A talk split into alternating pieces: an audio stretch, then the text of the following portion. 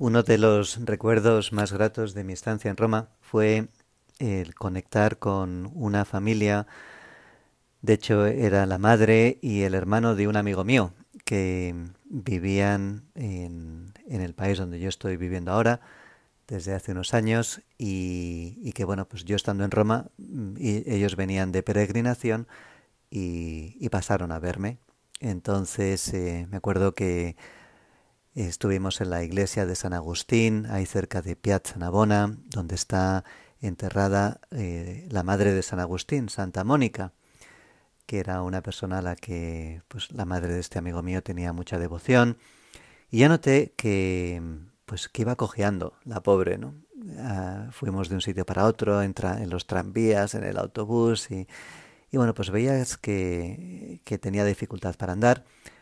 Y al final, pues eh, ya cuando nos despedimos, eh, a los pocos días le mandé un, un correo al, al, hermano de este amigo mío para agradecerles pues la visita y lo bien que nos lo habíamos pasado y le comenté precisamente eso, ¿no? Como su madre, después de, de estar ahí todo eh, el día de arriba para abajo, pues no se había quejado en ningún momento sobre pues su pierna o lo que le estuviera doliendo. Eh, entonces me respondió contándome que, bueno, no solamente fue ese día, sino que también cuando habían llegado a Roma, pues no pudieron conseguir un taxi y, estaba lloviendo y tuvieron que andar con las maletas por la calle eh, camino al hotel. Me imagino que no fue desde el aeropuerto, ¿no? Pero sí desde algún puerto de, de entrada, pues ese trayecto lo tuvieron que hacer bajo la lluvia eh, y ella pues cojeando. Eh, y entonces, pues al final hacía, me hizo este comentario, ¿no? La verdad es que mi madre consigue estar siempre contenta porque lleva su cruz con humildad, ¿no?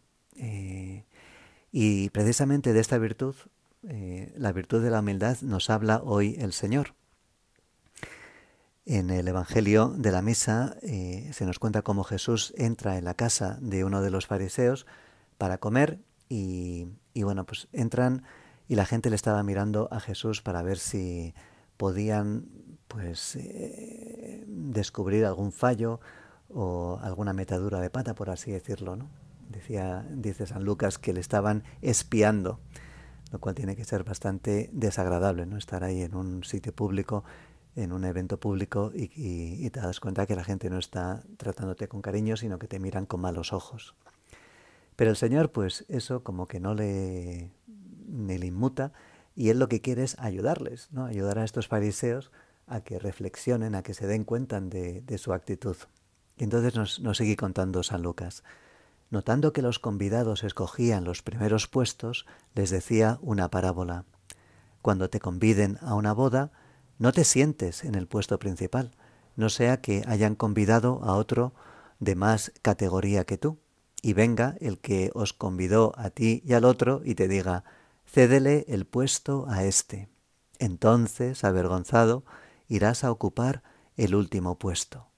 ¿No? Pues, pues sí, el Señor les pone como este cuento, esta parábola, para hacerles reflexionar, ¿no? Qué vergüenza eh, sería pues haber escogido un puesto de honor y, y luego pues darte cuenta que no, que, que, hay una persona más importante que tú que ha sido invitada a la fiesta o a este banquete y tú te tengas que levantar y, sentarte en otra mesa, ¿no? en un sitio así como más humilde. Entonces el Señor continúa.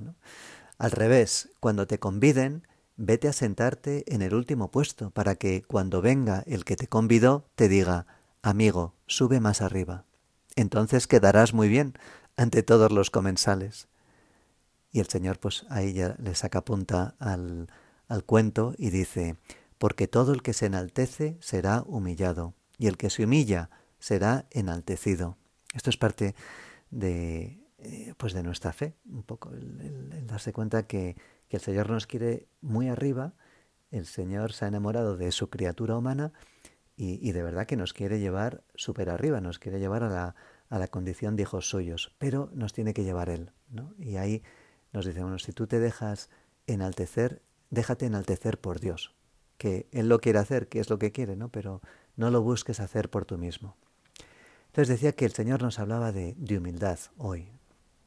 Y pensaba que una definición así como mm, práctica por lo menos a mí me ayuda, es pensar que la humildad es olvidarse de uno mismo, ¿no? Para tratar de agradar a Dios y a los demás. ¿no? La humildad a veces la podemos deformar y pensar que, eh, pues, no sé, pensar que uno es feo o tonto cuando en realidad pues no es así. Eh, la humildad es simplemente darse cuenta de que pensamos mucho en nosotros mismos y, querer cambiar eso. Esa es la, virtud, el hábito bueno que, eh, del que estamos eh, con el que, del que estamos hablando al Señor en este rato de oración. Entonces, pues uno se puede preguntar, bueno, yo, ¿cómo puedo ser más humilde?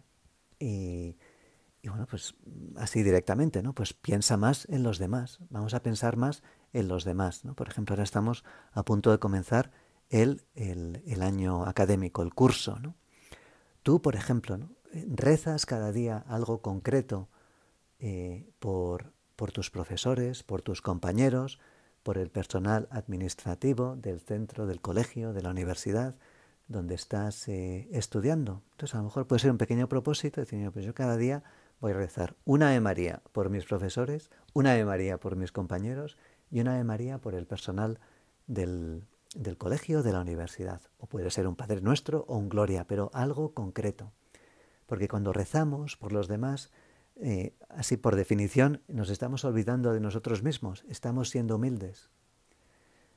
El Señor también en el Evangelio nos da otra pista sobre cómo llegar a, ese olvido de sí. Y nos dice, cuando des una comida o una cena, no invites a tus amigos, ni a tus hermanos, ni a tus parientes, ni a los vecinos ricos, porque corresponderán invitándote y quedarás pagado cuando des un banquete, invita a, pobres, lisiados, cojos y ciegos, y serás bienaventurado, porque no pueden pagarte.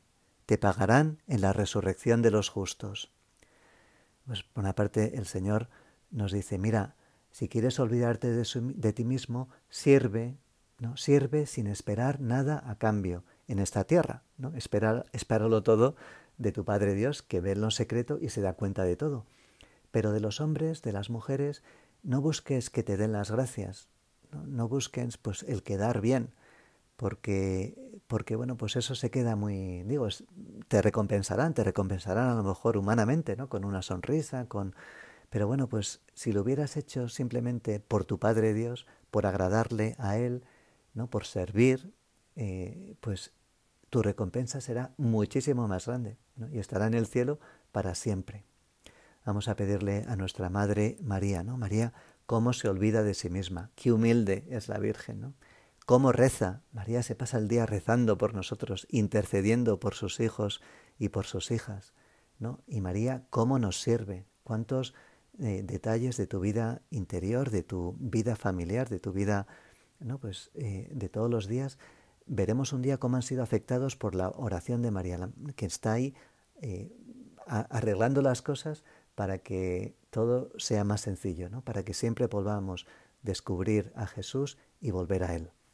En el nombre del Padre, del Hijo y del Espíritu Santo.